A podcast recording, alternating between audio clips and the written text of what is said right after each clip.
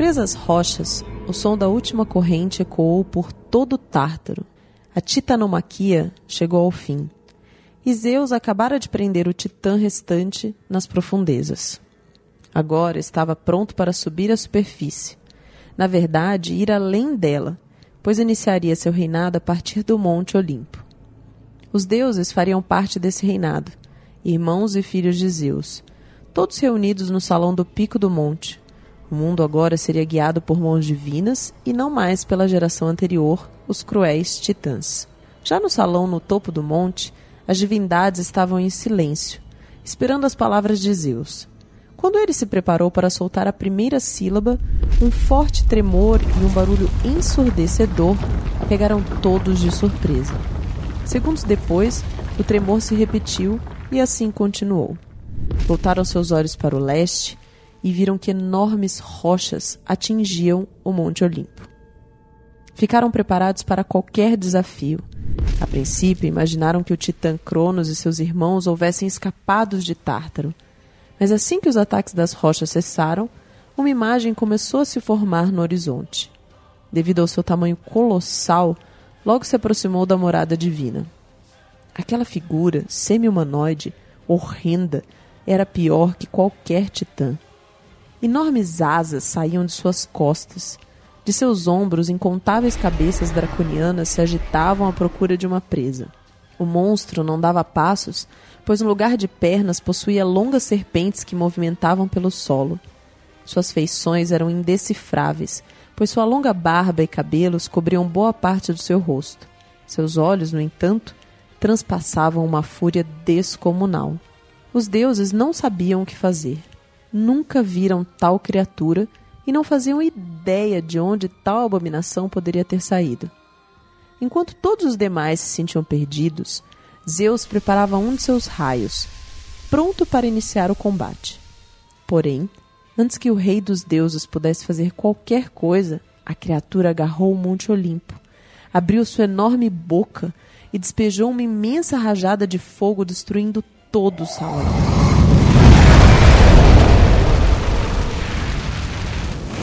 Por pouco, os deuses conseguiram escapar, mas amedrontados como estavam, abandonaram o campo de batalha. Fugiram em alta velocidade até chegar nas margens do rio Nilo, do outro lado dos mares. Receosos do que estava por vir, se camuflaram em animais para passarem desapercebidos. Apolo se transformou em um falcão, Hera em vaca, Hermes em ibis, Ares em peixe, Dionísio em bode e Hefesto em boi. De frente para o horrendo, só ficou Zeus e a corajosa Atena. Com uma voz gutural, a criatura finalmente mostrou quem era. Seu nome era Tifão, e estava ali para dizimar Zeus e todos os deuses. O mais estarrecedor, tanto para o Deus Pai quanto para a deusa guerreira, foi ouvir de Tifão que ele estava ali amando da própria deusa da terra.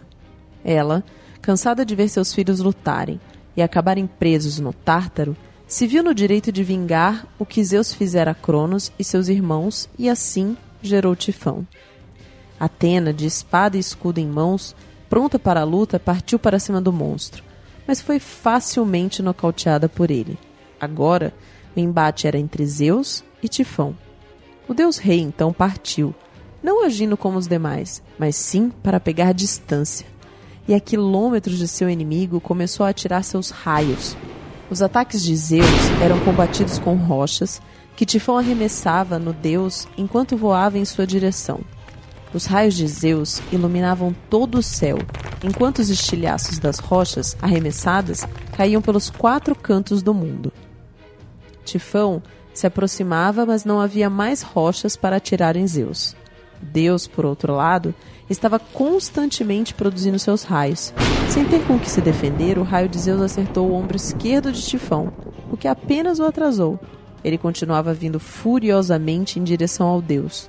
O segundo raio acertou seu ombro direito, sem maiores danos que o primeiro. Tifão estava cada vez mais próximo, e seus olhos começaram a chamuscar. Zeus percebeu que, da mesma forma que seu adversário cuspira fogo pela garganta, rajadas logo viriam de seus olhos. Precisava agora dar seu golpe mais certeiro. uniu suas duas mãos enquanto raios a circundavam e esperou o momento ideal para atirar o relâmpago no peito do inimigo.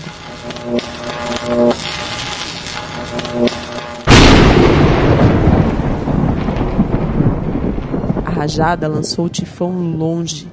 Seu corpo foi parar no Monte Cássio. Zeus claramente sabia que, apesar de ferido, o inimigo logo estaria de pé. Assim, foi rapidamente para onde o monstro estava. Agora era a hora do combate corpo a corpo. O deus rei estava armado de uma foice, e assim que chegou no monte, foi para cima de Tifão. Já machucado pelo ataque do raio, o monstro teve dificuldade de se defender, levando incessantes golpes da arma de Zeus, até que, com um rápido movimento, o abominável gigante desarmou o deus, para logo em seguida utilizar de sua própria arma. Tifão pegou a foice de Zeus e, partindo para cima, cortou os tendões dos braços e dos pés de Zeus. Esse imediatamente desabou e perdeu suas forças. A luta cessou, com Tifão vitorioso. Agora era o momento da cria de Gaia aprisionar o derrotado. Levou seu corpo para uma gruta e o deixou lá, sem seus tendões. Sua fuga era impossível. Nessa gruta, uma outra criatura horrenda, meio mulher, meio serpente, ficava de guarda. Tifão a deixou responsável para proteger os tendões de Zeus. Tamanho era o desafio de enfrentar Tifão que seria impossível para um deus sozinho derrotá-lo. Contudo, Zeus não estava sozinho. Os deuses haviam fugido covardemente, mas Atena, após derrotada, conseguiu ir até as margens do rio Nilo, convencer Hermes a retornar. O astuto deus seria capaz de criar um plano para salvar o rei dos deuses. Hermes, assim que chegou próximo da gruta onde Deus estava preso, também precisou de ajuda. Pan, o deus capaz de criar pânico com seus gritos, ajudou o deus viajante. Assim, utilizando o poder de Pan, a mulher Vibra entrou em desespero, tornando mais fácil para Hermes sorrateiramente roubar os tendões de Zeus. De posse de tais partes divinas, Hermes as devolveu para Zeus que rapidamente recuperou suas forças. A criatura que guardava a gruta não poderia fazer nada contra o Deus agora revigorado. Mas Zeus também não iria perder tempo com ela. Precisava logo acabar com seu grande adversário, que a cada momento se encontrava mais longe dali. Assim que o deus dos raios avistou o inimigo, iniciou uma chuva de ataques contra ele. Pego de surpresa, foi impossível Tifão se esquivar ou mesmo se defender o deus monstro, percebeu que por mais que tenha saído vitorioso na última batalha, Zeus de fato era poderoso o suficiente para sobrepujá-lo. E estando cada vez mais ferido, não teve outra alternativa a não ser fugir. Foi então para o Monte Nisa, morada das Moiras, as deusas do destino. Elas prometeram ao deus monstro que sua vida iria seguir como deveria ser. E fraco como estava após o ataque de Zeus, precisaria se alimentar, deram-lhe frutos, e sentindo-se revigorado, partiu para cima de Zeus, que estava se aproximando.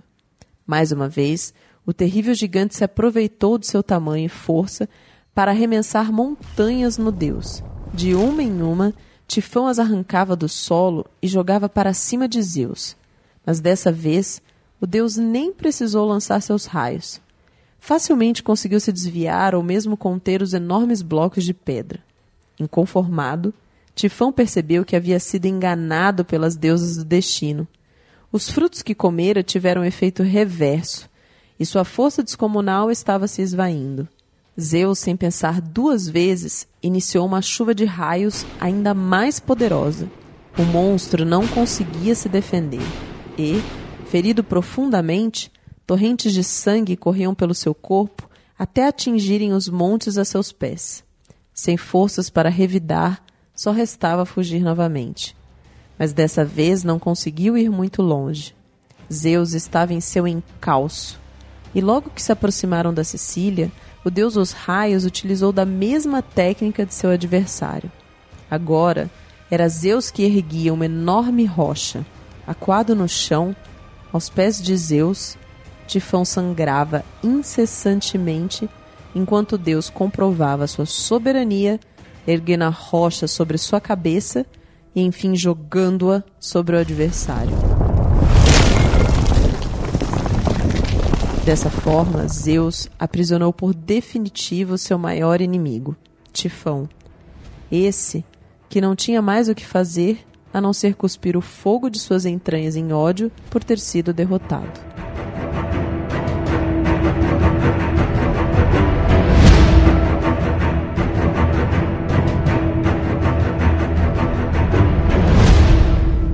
Muito bem, ouvintes, bem-vindos ao capítulo 10 do Manual dos Monstros, e nesse episódio falarei de Tifão, o mais poderoso monstro da mitologia grega.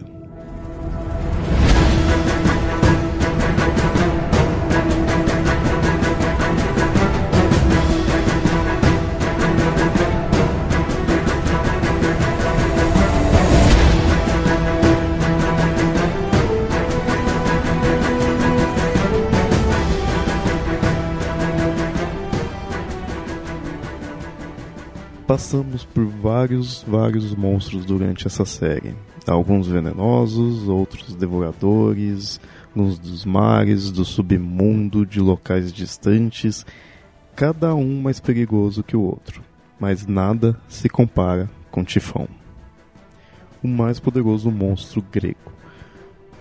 Por isso, devemos finalizar essa série falando dele. Na verdade, ele não é simplesmente um monstro e sim um deus monstro. Vemos isso em sua narrativa, onde normalmente os monstros são criados diretamente ou indiretamente pelos deuses, são as ruínas para os mortais e são derrotados pelos heróis.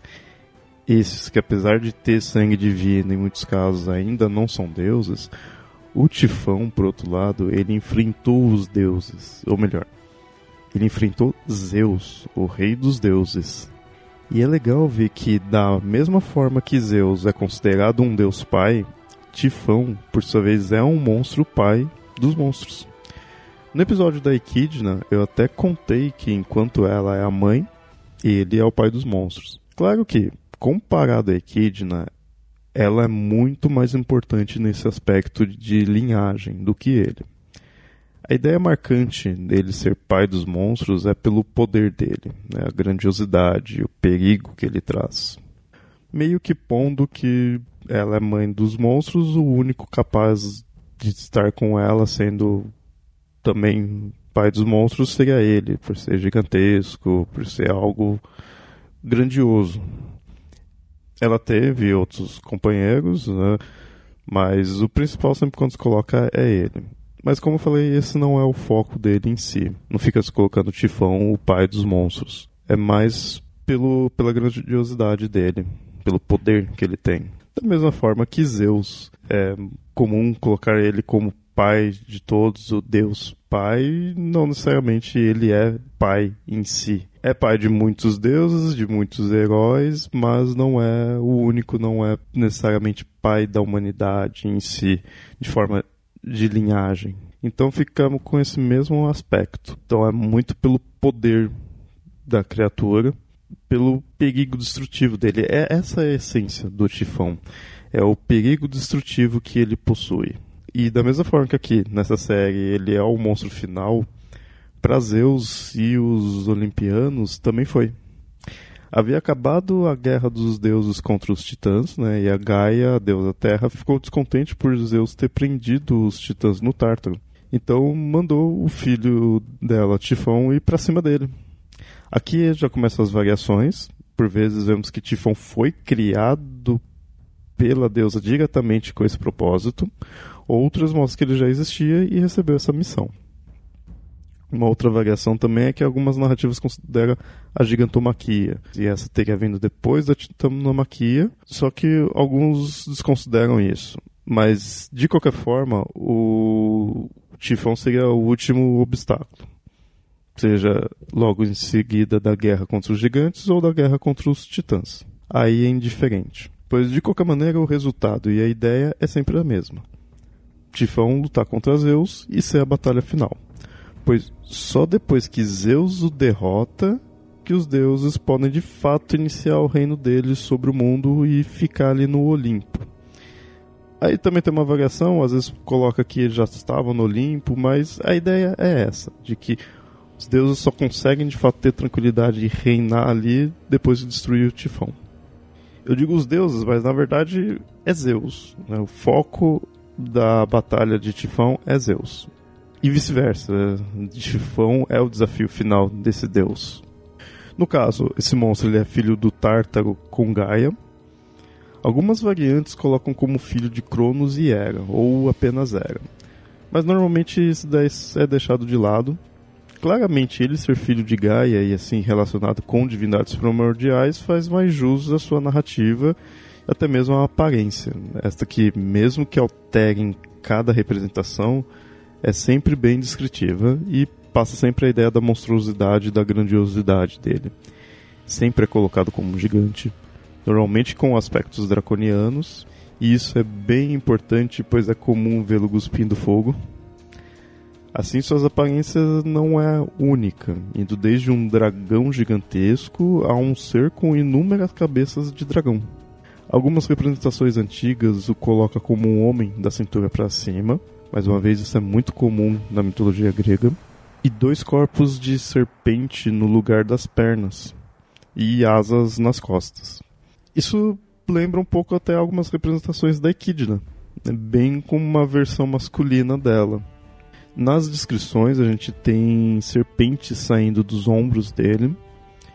E sempre que são citados serpentes também podem ser considerados dragões essa que podem sair não só dos seus ombros, mas dos seus dedos e da sua cintura. No lugar de dedos, elas teriam serpentes ou dragões. Aí dá, dá na mesma. Na maioria das representações, sempre deixa claro sua metade humanoide. Apesar da aparência grotesca e assustadora, ainda possui a face de um homem.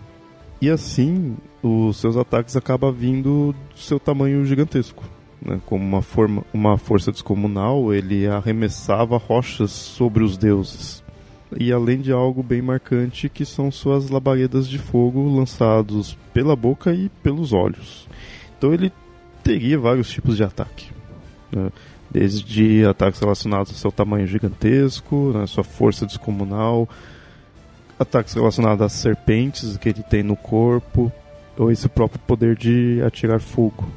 E algo particular da narrativa de Tifão, que não pode ser deixado de lado, é a visão que os gregos demonstram com outra cultura, no caso, os egípcios. Para quem estuda mitos e história antiga, é normal termos comparações dos personagens e deuses de culturas distintas, mas nesse caso, quando o deus monstro foi para cima dos deuses, todos eles ficaram com medo, fugiram, se transformaram em animais e fugiram para o Egito. Aí a gente já vê que isso é uma versão helênica do porquê os deuses egípcios são como são.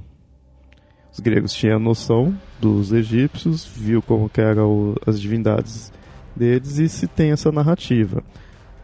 O quanto isso de fato é ali dos gregos antigos ou foi imposto depois, não fica sem um pouco essa dúvida mas é uma forma de mostrar como eles veriam a cultura egípcia. E aí, no caso, só Zeus e Atena que não fugiram. O interessante é que assim, a gente não vê Atena com algum outro papel nessa história. Mesmo pondo que ela não fugiu, não se tem nenhum outro papel. Ou então, por vezes, é dito que ela também foi para o Egito, mas ela não chegou a se transformar em nenhum animal como a gente está vendo, o Zeus é o, o foco nessa narrativa, né? É Zeus contra Tifão. O, a narrativa é praticamente essa. E a gente vê então o Zeus como um herói. Enquanto a gente está acostumado com narrativas de heróis mortais e semideuses que têm a ajuda das divindades, muitas vezes do próprio Zeus, nesse o protagonista é de fato Zeus. A jornada é dele. Inclusive, ele mesmo passa por uma derrota momentânea, algo muito comum em jornadas dos heróis. Quando o Tifão ele arranca os tendões, entrega para Delfina, um dragão fêmea, que por vezes é dito como sendo Equidna, até porque a aparência dela também é uma mulher da cintura para cima com e da cintura para baixo uma serpente. Lembra-se muito a Equidna. E Tifão prende Zeus numa caverna na Cilícia, como todo bom herói, Zeus acaba tendo uma ajuda divina. No caso de Hermes e Pan. e ele consegue retornar para o combate e aí sim derrota Tifão. E esse episódio da mutilação de Zeus é muito importante. Tem um significado enorme. Na verdade, tudo que lida nessa batalha é enorme. Tifão versus Zeus é algo épico e mesmo que a titanomaquia seja mais famosa, a batalha entre o Deus Pai e o Deus Monstro é o ponto final para dar a Zeus o poder de reorganizar o mundo, de finalmente colocar ordem no caos, quase como um recriador. E por isso da mutilação dele sendo importante. Zeus, que vai se tornar rei, na gruta ele se purifica e mutilado ele se separa em definitivo do seu meio para se colocar acima dele. Outra ajuda divina que Zeus recebe é das moiras. Isso é bem interessante, porque as moiras, as deusas do destino, sempre mostra que elas estão separadas assim, de Zeus, elas não ficam sob o poder de Zeus, sob o comando dele. Elas são um destino, então mostra que até Zeus está seguindo o destino. E nessa narrativa a gente vê que ele recebe ajuda delas. Então, assim que Zeus se liberta e vai para cima do Tifão, o monstro se refugia no Monte Nisa, onde essas deusas do destino lhe dão um fruto prometendo que vai deixá-lo mais forte. Mas na verdade é o contrário. Ele come e vai perdendo as forças. Nessa narrativa, o herói é Zeus. Então, é ele quem vence, mas Tifão, mesmo sendo um monstro, ainda é um deus. Então vemos seu aspecto imortal, Zeus o prende soterrado no Monte Etna. Assim como Cronos e os demais titãs não se distinguem dos mortos ou destruídos, e sim derrotados e aprisionados, Tifão também é assim. Ele é aprisionado sobre o Monte Etna. E as chamas do vulcão nada mais são do que as chamas cuspidas por Tifão. Essa é a narrativa do Tifão, essa é a principal história que se tem dele praticamente é essa. O, eles resumem essa narrativa e a própria aparência dele, a essência dele. Né? Ele não. Ele se encontra representações fora da mitologia, representações mais atuais, mas sempre vai ficar nessa ideia de ser grandioso. Algumas vezes coloca ele bem como um dragão em si, então tira toda a parte humana dele, mas sempre grandioso. Então, assim como a Equidna, que tem um papel muito importante na representação, ele, que seria o companheiro dela, também tem um, uma representação muito importante. Um motivo de ser como é, mas no caso dele é um motivo de agir como está agindo então, um, um momento específico da mitologia grega. No caso, logo antes de Zeus assumir o reinado. Ele é bem importante por isso e para isso tem que ser algo extremamente grandioso, extremamente poderoso e aterrorizante. E assim temos Tifão, o deus monstro gigantesco e poderoso que com labaredas de fogo vindo de seus olhos e gargantas mais altos que qualquer montanha, cuja cabeça atingia até as estrelas, é um monstro que só pode ser derrotado por Zeus, o rei dos deuses.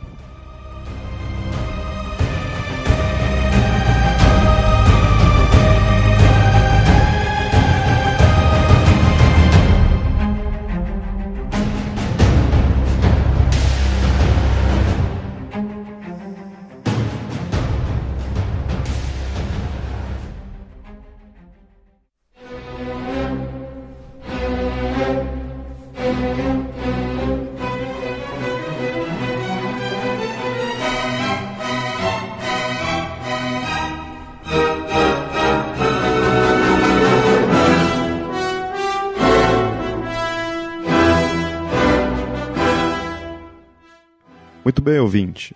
Chegamos ao final da primeira temporada do Manual dos Monstros. Quero agradecer demais a todos que ajudaram nesse projeto.